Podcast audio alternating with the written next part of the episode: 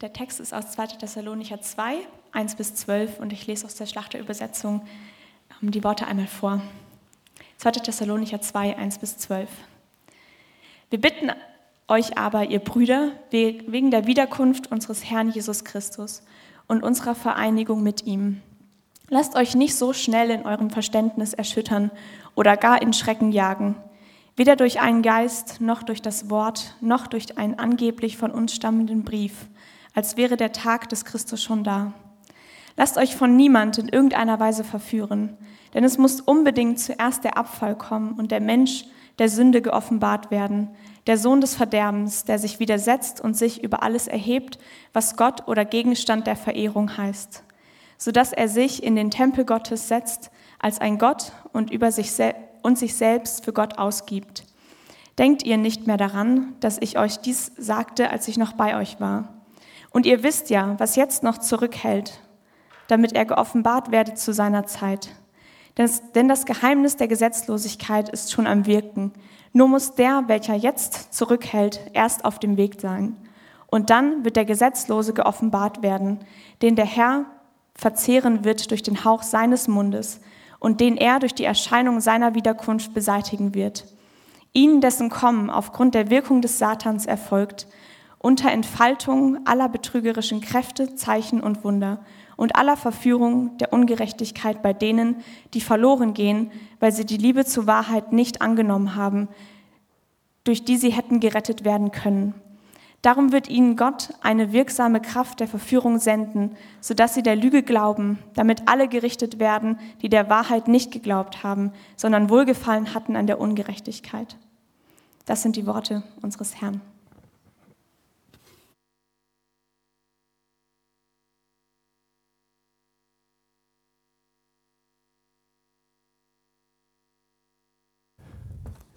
Guten Morgen. Schön euch zu sehen. Kein ganz leichter Text, habt ihr mitbekommen, gell? Mhm. Ja, vielleicht am besten mit Gebet starten, das wird die richtige Antwort sein. Vater im Himmel, ich danke dir für dein Wort. Herr Jesus, ich danke dir, dass du der ewige Sieger bist, dass du das Böse besiegen wirst für immer und uns in dein Reich holen wirst und uns mit dir vereinigen wirst. Da werden wir sein für immer in der Ewigkeit mit dir, dich anbeten, ohne Leid, in Freude. Jede Träne wirst du abwäschen, mischen und du wirst uns vollständig erlösen. Wir preisen dich dafür, Jesus. Wir bitten dich, dass du das in unser Herz legst heute Morgen und dass dein Wort segnest. Amen. Ja, ähm, das Thema Endzeitprophetien, ne? da sind wir jetzt an der Stelle. Ich weiß nicht, wer von euch sich gerne damit beschäftigt. Es hat so, ich habe das Gefühl, es gibt wenig Menschen, die sich gerne damit beschäftigen.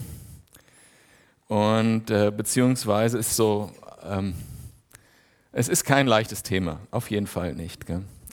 Schön ist aber, äh, der erste Vers in unserem äh, Text hier, der enthält die Worte Adventus Domini. Äh, daher haben wir unser Wort Advent, die Wiederkunft unseres Herrn. Und auf die warten wir, weil das ist das Ziel von allem. Ich hoffe, dass ihr heute Morgen ein bisschen davon berührt wird, was das eigentlich für uns bedeutet und deshalb auch bereit seid, euch ein bisschen mit dem Thema Prophetie zu beschäftigen. Aber es gibt auch andere Gründe. Ich weiß nicht, äh, es gibt andere Gründe, warum Menschen Schwierigkeiten haben mit dem Thema Endzeit. Einmal ist die Auslegung von diesem Text auch heute wirklich schwierig. Es ist wirklich schwierig. Und wenn wir in alle technischen Details reingehen würden, dann müssten wir wirklich einen Tag investieren und es wäre sehr technisch und mühsam. Wir müssten uns mit viel mit Sprache auseinandersetzen und so weiter. Ähm, ich hoffe, euch ist es genug, was ich erstmal für heute genug, was ich heute liefern kann da. Äh, sind so Begrifflichkeiten wie der Tag des Christus, der Sohn des Verderbens, der große Abfall und der, wer zurückhält. Ganz viel Interpretationsbedarf. Äh, ähm, die Bibel gibt uns aber natürlich ganz viel Anhaltspunkte auch dafür. Und ich glaube, wir kommen da heute zu was. Ich glaube, ein anderer Punkt, also der eine ist, weil das sehr technisch ist, sehr viel äh, Arbeit bedarf, sich damit auseinanderzusetzen. Und wer schon mal die Offenbarung einfach nur durchgelesen hat, hat gedacht, boah, boah, boah, boah, ich weiß gar nicht, da kommt was, da kommt was. Was mache ich damit jetzt? Das andere, glaube ich, ist ein Punkt, warum wir uns nicht gerne damit auseinandersetzen, ist, dass es sehr meinungsbehaftet ist, das Thema. Es gibt einfach ganz äh, verschiedene, die haben in der Theologie auch komplizierte Namen, spare ich euch, Richtungen, ähm, wie man das Ganze auslegen kann. Nein, wie es viel manche auslegen, ich weiß gar nicht. Ich stimme gar nicht so, so damit überein, dass man das so viele Möglichkeiten wirklich gibt. Aber es ist sehr ähm, meinungsbehaftetes Thema und äh, manche Menschen sind auch sehr radikal. Ich weiß gar nicht, ob ich das erzählen darf. Naja, gut, meine Frau, die frage ich sonst, wenn ich was von ihr erzähle. Die ist mit 14 zum Glauben gekommen und ist, glaube ich, nach ihrer Bekehrung nach Hause gegangen und hat ihren Eltern gesagt, ihr müsst schnell zu Jesus gehen, weil sonst kommt ihr ins Endgericht. Und das ist, glaube ich, ein anderer Punkt, warum wir uns nicht gerne damit auseinandersetzen, weil das Thema äh, über Gericht zu reden äh, uns auch schwerfällt. Ne? So, und ähm, das ist, da sind wir Kinder unserer Zeit, das ist nicht mehr so opportun.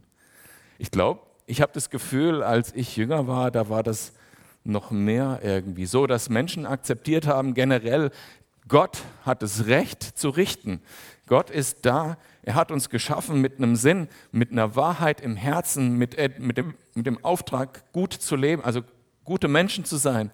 Und er hat auch das Recht, am Ende für Gerechtigkeit zu sorgen, zu sagen, das war nicht okay, wie du gelebt hast. Aber das ist nicht mehr so opportun. Wenn wir jetzt in dieser Zeit leben, gerade hier die letzten Wochen vor Weihnachten, dann möchte ich euch auf eine Sache aufmerksam machen, die mich jetzt in der Vorbereitung nochmal so richtig, äh, was bei mir so richtig nochmal reingehauen hat. Wenn wir an das erste Kommen Jesu denken, an die Menschen, die dort auf ihn gewartet haben, die hatten viele, viele, ganz viele Prophetien. Von Genesis bis die Propheten ist, sind, gibt es Prophetie und Prophetie und Prophetie auf Jesus hin, auf sein erstes Kommen auch, auch auf sein zweites, aber auch auf sein erstes Kommen hin. Und die Leute haben sich das angeguckt und haben gesagt, was hat das mit Bethlehem zu tun? Kann auch nichts Gutes aus Bethlehem kommen. Ach, der Messias soll von einer Jungfrau geboren werden?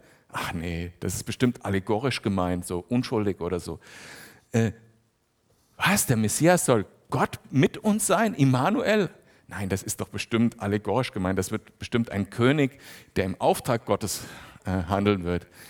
Und so weiter und so weiter und so weiter. Was? Unser Messias, unser König, der auf Davids Thron soll nach Ägypten fliehen? Und so weiter. Also ich könnte euch jetzt zig Prophetien aufzählen, wo die Menschen damals gesagt haben, ja, das muss allegorisch gemeint sein.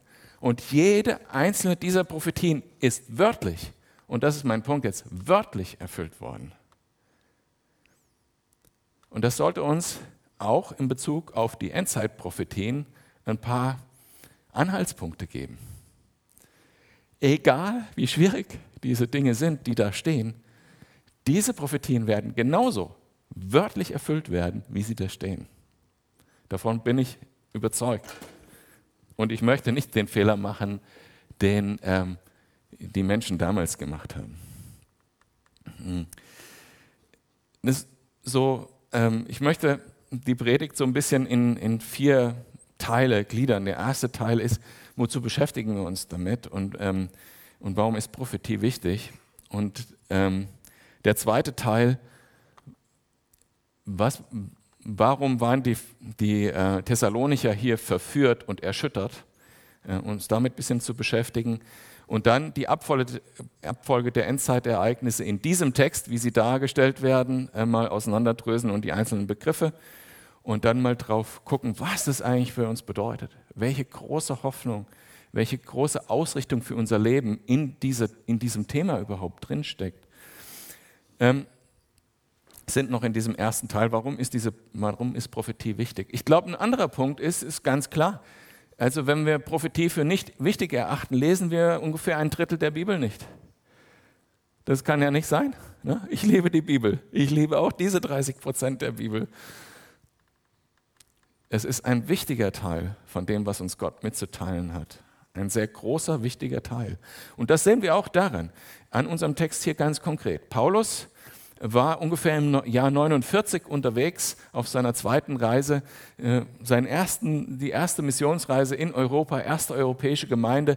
Und die zweite Station, wo er dann dort war, der dritte, äh, ist dann Thessalonich. Und er war, äh, heißt es in Apostelgeschichte, nur drei Sabbate da. Das heißt, er war nur zwei Wochen dort und musste dann wieder gehen. Und sagt hier in unserem Text, könnt ihr nicht euch daran erinnern, was ich euch da gesagt habe? Das heißt, er hatte nur zwei Wochen Zeit. Wenn wir einen Alpha-Kurs machen mit zehn Terminen, dann reden wir über alles, aber nicht über Endzeit. Paulus war nur zwei Wochen in Thessalonik und hat natürlich über die Errettung, äh, über die Sündenvergebung durch das Kreuz und alles Mögliche geredet. Aber er hat auch über die Endzeit geredet. Und zwar so intensiv, dass er sich jetzt hier, zwei Jahre später, darauf zurückberufen kann.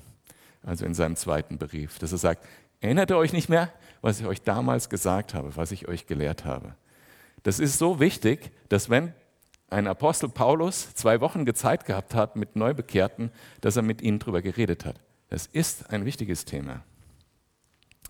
Und Jesus selbst hat äh, lange Lehren dazu gemacht. Matthäus 24, 25 und hat lange darüber gesprochen und auch im, äh, eigentlich in der gleichen Abfolge wie das, was wir jetzt hier heute gelesen haben. Jesus hat da auch einen, einen, einen wichtigen Punkt gemacht, den er auch vielfach wiederholt hat. Äh, einer der wichtigsten Punkte, die er gemacht hat, ist, äh, ich komme jederzeit, ihr könnt das nicht vorher wissen, selbst ich weiß es nicht vorher, nur der Vater im Himmel hat es geplant. Seid bereit. Das war Jesus Punkt immer wieder. Und äh, darum geht's. Ich glaube, es ist auch wichtig, weil wir leben als Erlöste in dieser Welt. Und ich meine, ich hatte überhaupt gar keine Hoffnung, als, als ich noch nicht Christ war. Ich habe das zwar ignoriert, es hat, ich habe mich nicht besonders daran gestört, ich habe nicht gemerkt, dass mir was fehlt, aber ich hatte, äh, ich hatte keine Hoffnung, ich hatte keinen positiven Ausblick und ich hatte keine Ahnung, wie ich mein Leben gut führen kann. Jesus hat mir vergeben, was ich falsch gemacht habe, hat mir seinen Geist gegeben, hat mir ermöglicht, besser zu leben. Und, und das ist viel größer als dieser erste Teil, und er hat mir eine Hoffnung und eine Zukunft gegeben. Ein ewiges Leben mit ihm. Denn, warum ist mir das so wichtig? Diese Welt ist nicht das, für was wir sie manchmal machen. Diese Welt kann uns diese Hoffnung gar nicht geben. Ich sehe das zum Beispiel, wenn ich abends zwei Stunden äh, mir Zeit nehme, um die Küche richtig schön aufzuräumen. Ich mache das sehr, ich bin da sehr genau, wenn ich das mache. Hm, manchmal gehe ich so weit, dass ich noch alle Schubladen ausräume, aber zweimal im Jahr vielleicht. Aber danach ist die Küche blitzblank, inklusive der Spüle und alles. Aber diese Welt ist ja so, wie sie ist. Ne? Und wenn ich am nächsten Morgen aufstehe und mir einen Kaffee mache, denke ich, hä, was habe ich eigentlich gestern Abend gemacht? Wie sieht denn die Küche schon wieder aus? Und so ist diese Welt. Wir machen was und es ist mal ganz kurz gut.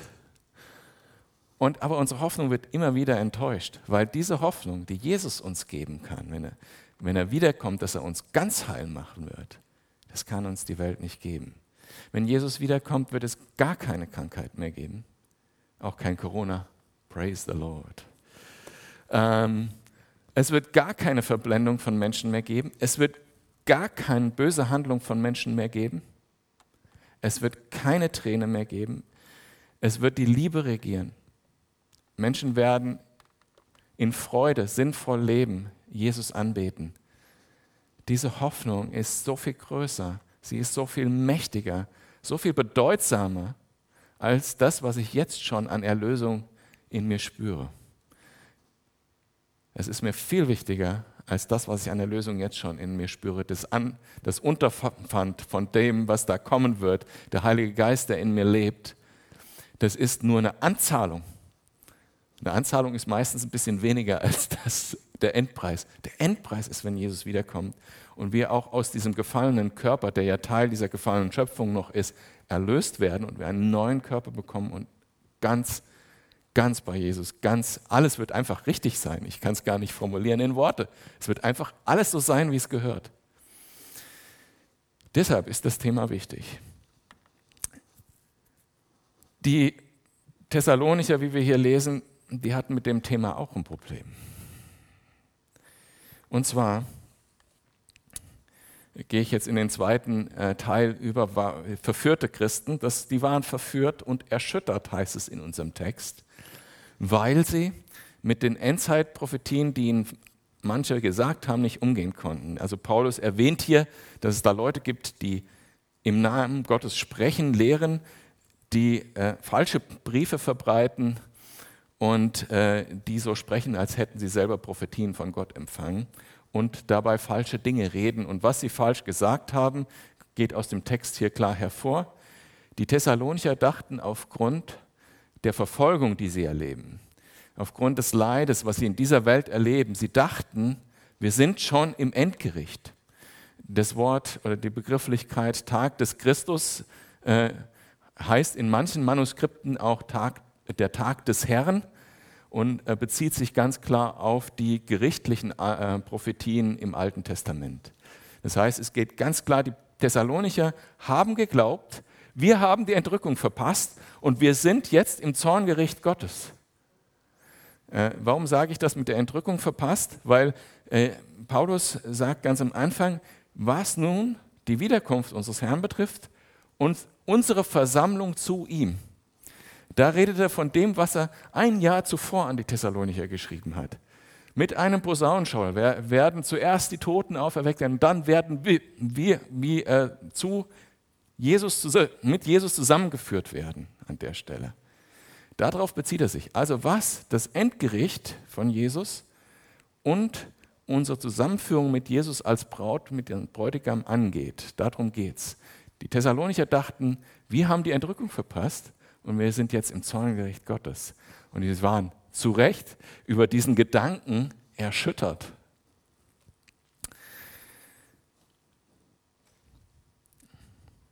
Paulus korrigiert das jetzt hier mit den Worten, die er von anderen Aposteln gehört hat, wie sie Jesus selber gesagt hat. Ich denke, man kann ganz viel von dem, was hier steht, äh, genauso auch aus Matthäus 24 zum Beispiel rauslesen. Und er schreibt diesen Brief mit dem Ziel, das zu korrigieren.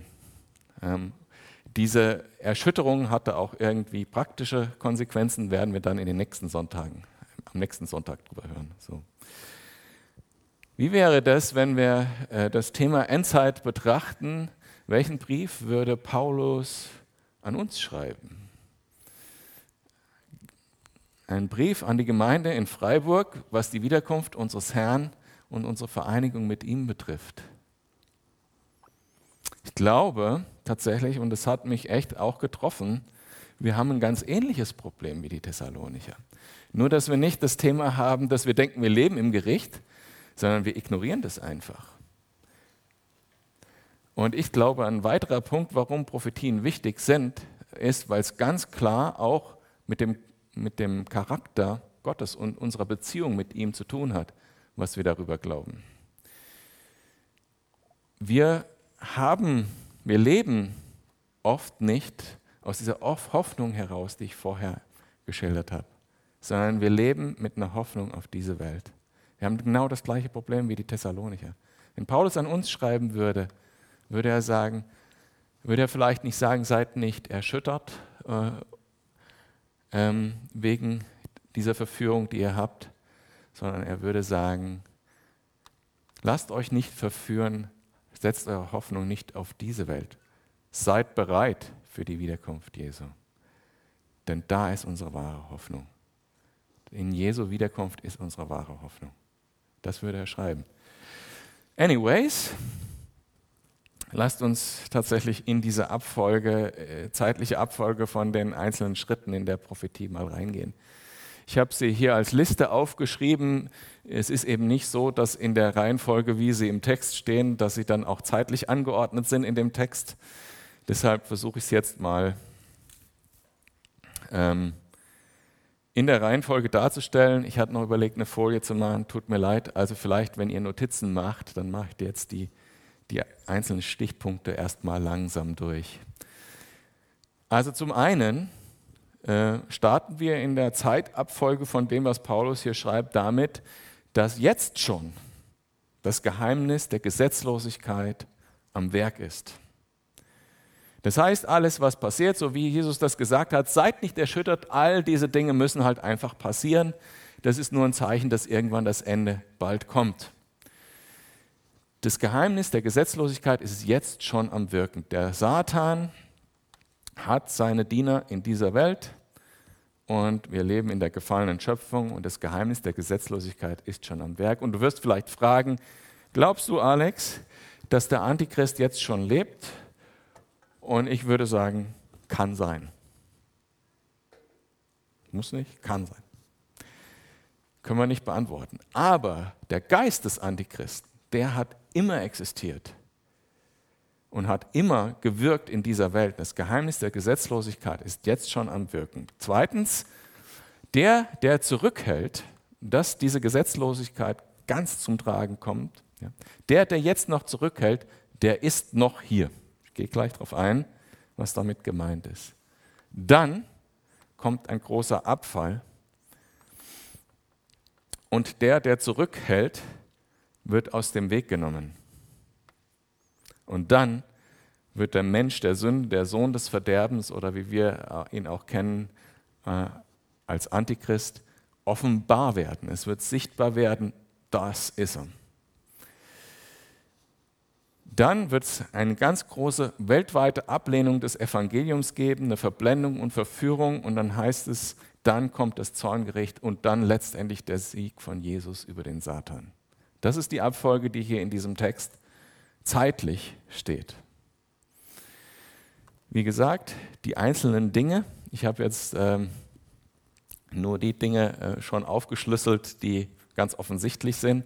Also zum Beispiel der, der Mensch der Sünde, der Sohn des Verderbens. Das wird ein Mensch sein, der von Satan direkt äh, die Macht erhält.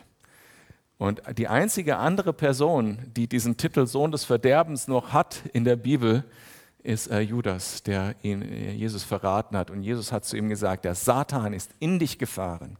Und so ein Mensch wird es sein, der komplett von Satan gesteuert ist.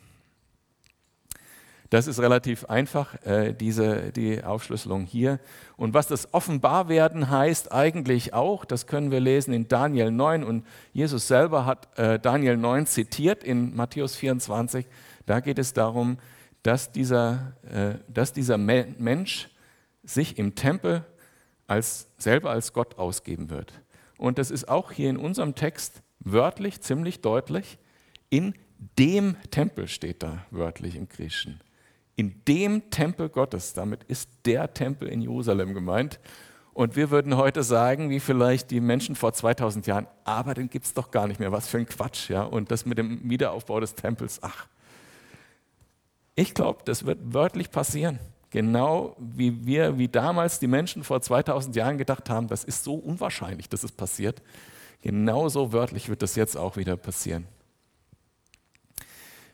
Da wird einer sein, der erstmal sich einen guten Namen verschafft, der Frieden schafft auf der ganzen Welt und dann offenbar werden wird in all seiner Gottlosigkeit. Und die Menschen werden es gut finden. Sie werden komplett verblendet sein und das Evangelium komplett ablehnen und ins Zorngericht kommen. Übrigens, diese Textstelle, also ich sage mal, was ich glaube. Ich glaube, äh, dass wir noch nicht in, der, in dieser, im engeren Sinne in der Endzeit leben, also nicht in der Trübsal oder im tausendjährigen Reich. Ähm, da gibt es theologische Richtungen, die das glauben. Ich glaube, dass das noch bevorsteht und dass wir Christen äh, vorher von Jesus hier rausgeholt werden. Und dass diese Zeit des Gerichts die Christen nicht betreffen wird. Interessanterweise äh, ich glaube, die, die größten Argumente gegen meine theologische Position, die ich äh, so von Herzen glaube, äh, wird tatsächlich aus dieser Stelle, die wir gerade gelesen haben, gezogen. Und meiner Meinung nach sagt sie gar nichts darüber aus, direkt, außer dass die Thessalonicher was anderes erwartet haben. Denn sie waren erschüttert, dass sie gegebenenfalls tatsächlich doch im Zorn Gottes sein könnten. Die Thessalonicher haben, glaube ich, geglaubt, also entnehme ich diesem Text, sie haben geglaubt, dass wenn ich wirklich Christ bin, dann bin ich bei Jesus, wenn das alles passiert. Und deshalb waren sie erschüttert, als ihnen jemand gesagt hat, es ist nicht so. Also ich denke, die Thessalonicher haben das geglaubt, wie ich das glaube. Geht hier heraus hervor. Und über den Zeitpunkt der Entrückung sagt dieser Text nichts. Tatsächlich die Leute, die also eine, äh, an die Entrückung vor der Trübsalzeit glauben wie ich, die haben, ähm, die haben auch manchmal diese Stelle ein bisschen ver, verknetet, sodass es nicht gut passt. Äh, und das bezieht sich auf den Begriff der große Abfall. Ähm, das Wort, was da steht, könnte auch Abreise oder Abberufung heißen und man könnte dann sagen, damit ist die Entrückung gemeint. Das finde ich recht schwierig. Äh, aber was ich viel stärker finde, ist die Aussage, wenn jetzt die Gesetzlosigkeit schon am Werk ist und sowieso, äh, Jesus hat auch gesagt, dass, dass es einen großen Abfall geben wird am Ende. Er hat gesagt, am Ende wird wegen der Gesetzlosigkeit der Menschen die Liebe erkalten. Und genau das, glaube ich, ist hier gemeint. Und dann ist aber noch einer da, der die vollkommene Gesetzlosigkeit zurückhält.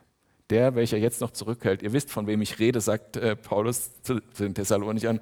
Und ich habe ich hab so gedacht beim Lesen, ja, ich hätte es ja trotzdem noch mal hinschreiben können, damit es klar ist. Aber ähm, ähm, wer könnte das denn sein, wer das Böse zurückhält in dieser Welt? Wer könnte das sein? Ja, stimmt beides, stimmt alles. Es kann nur Gott sein. Wer kann denn sonst das Böse zurückhalten? Es kann nur Jesus sein. Ihm ist diese Macht gegeben, das Böse zurückzudrängen und zu zerstören. Und wie tut er das in dieser Welt? Das war die andere Antwort. Durch seine Gemeinde, die den Heiligen Geist in sich trägt. Und deshalb hat Jesus zu uns gesagt, ihr seid das Salz und das Licht der Welt. Salz bedeutet bewahrend vor dem Verfall. Und Licht heißt Wahrheit bringen. Deshalb hat Jesus das zu uns als Gemeinde gesagt, weil wir diese Aufgabe, also stellen wir uns einfach mal vor, es gäbe gar keine Christen mehr auf der Welt, dann würde genau das passieren, was hier steht, oder? Das Geheimnis der Gesetzlosigkeit würde voll offenbar werden. Und Gott würde sagen, hat keinen Sinn mehr, meine Geduld ist am Ende. Genau das würde dann passieren. Ich glaube, dass der, der zurückhält, der Heilige Geist in der Gemeinde ist. Es wird noch ein paar Menschen geben, die sich in der Trübsalzeit bekehren. Und ich glaube, dass der Heilige Geist trotzdem noch wirken würde. Der Heilige Geist ist sowieso überall wie Gott, ne? überall äh, gegenwärtig. Er wird schon noch da sein, aber nicht mehr in dieser Form in der Gemeinde als Salz und Licht der Welt. Das heißt, ich glaube, was, wovon hier indirekt die Rede ist, ist, wenn die Gemeinde nicht mehr da ist, erst dann kann wirklich das alles kommen. Nämlich, dass der äh, Sohn des Verderbens ganz offenbar wird, dass die Menschen komplett von Gott abfallen und dass das Endgericht kommt und Jesus über den Satan siegt. So, das war jetzt der technische Teil. Puh.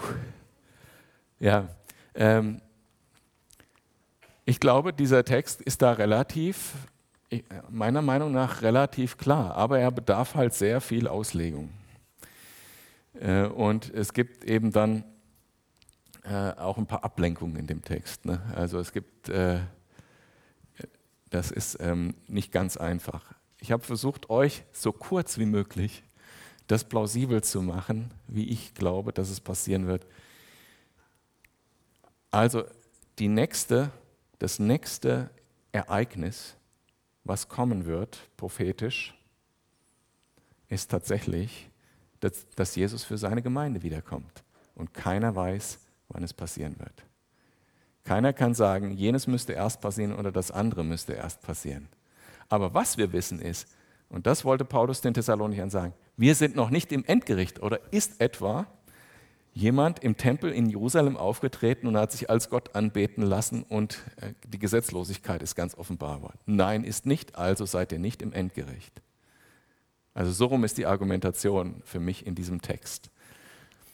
Aber das sagt nichts darüber aus, wann tatsächlich konkret Jesus wiederkommt oder die Entrückung wäre oder äh, wie diese Trübsalzahl genau aufgebaut werden wird. Dazu muss man dann Offenbarung lesen ab Kapitel 6. Gut, technische Teil geschafft. Ähm, Jesus ist der Sieger. Den Sieg hat er schon errungen am Kreuz. Dennoch ist noch nicht das komplette Werk an uns getan. Und ich glaube, dass es ein wichtiger Teil unserer Beziehung zu Jesus ist, dass wir zu ihm blicken, auf ihn hoffen und sagen, das ist meine Zukunft. Und dass wir nicht zweifeln daran, dass wir Kinder Gottes sind. Ich glaube, da liegt der entscheidende Knackpunkt, dieser, äh, was das mit der, Be der Beziehung zu Gott zu tun hat. Paulus sagt an verschiedenen Stellen, wir sind nicht mehr Kinder des Zorns. Und damit meint er, das Gericht Gottes wird nicht über die kommen, die an Jesus glauben. Wer an Jesus glaubt, der ist von seinen Sünden reingewaschen. Und, und Jesus sagt es ganz klar, ihr seid rein. Wer einmal gebadet ist, ist rein. Ihr seid ganz angenommen von Gott als seine Kinder. Und darauf können wir uns verlassen. Wenn Jesus, und das ist, glaube ich, der, der ganze Knackpunkt, wenn Jesus jetzt wiederkommt, könnte passieren, oder morgen, wenn du dein Vertrauen auf Jesus setzt, dann bist du dabei. Dann ist er treu und sagt, du bist mein Freund. Und der Vater sagt, im Namen Jesu bist du mein Kind. Darauf können wir bauen, uns fest verlassen.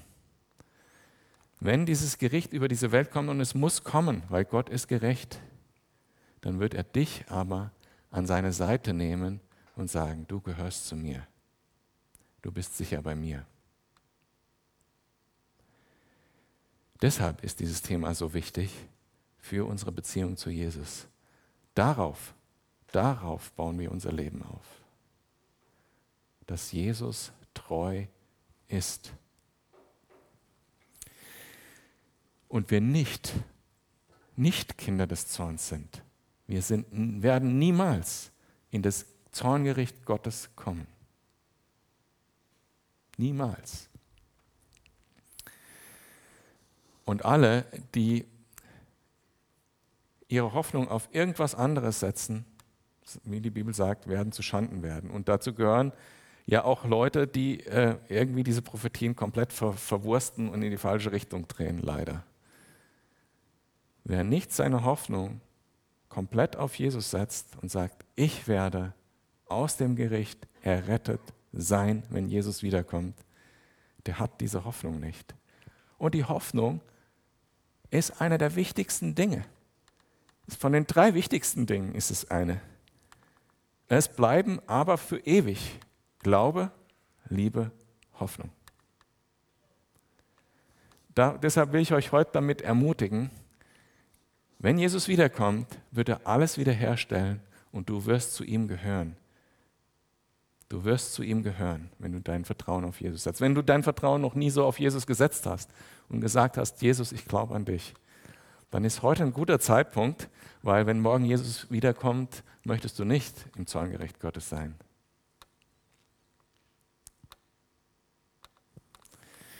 Ich beende mit Gebet. Herr Jesus, wir brauchen dich. Es wird großartig, wenn du wiederkommst. Alles wird richtig sein, alles wird gut sein. Ich danke dir dafür, für diese Hoffnung, die wir haben. Ich danke dir dafür, dass wir unser ganzes Leben darauf aufbauen können. Und ich bitte dich, dass du uns vergibst, wo unser Herz Hoffnung woanders sucht, wo unser Herz rebellisch ist, wo wir uns von dieser Welt beeindrucken lassen. Ich bitte dich, dass du uns ganz erfüllst mit deinem Geist mit deiner Hoffnung, Herr. Die Hoffnung auf Herrlichkeit bei dir. Ich preise dich dafür, dass es möglich ist und ich danke dir dafür. Herr, ich bete für jeden, der sich noch nicht für Jesus entschieden hat, der hier sitzt, dass du das Herz anrührst und dass du diese Menschen aus dem Zorngericht errette, errettest heute Morgen. Und wenn das dich heute Morgen betrifft, wenn du heute Morgen eine Entscheidung treffen willst, dann bitte ich dich, die Hand zu heben, damit ich für dich beten kann. Während die anderen nicht umhergucken. Okay. Sei ruhig mutig, wenn du dich, auch wenn das jetzt eine komische Situation ist. Keiner dabei heute. Dann bete ich für alle die, die heute Morgen an dich glauben, dass sie wirklich ganz mit deiner Hoffnung erfüllt werden. Und dass wir ermutigt und stark in diese Welt rausgehen, weil wir wissen, wir gehören zu Gott. In Jesu Namen. Amen.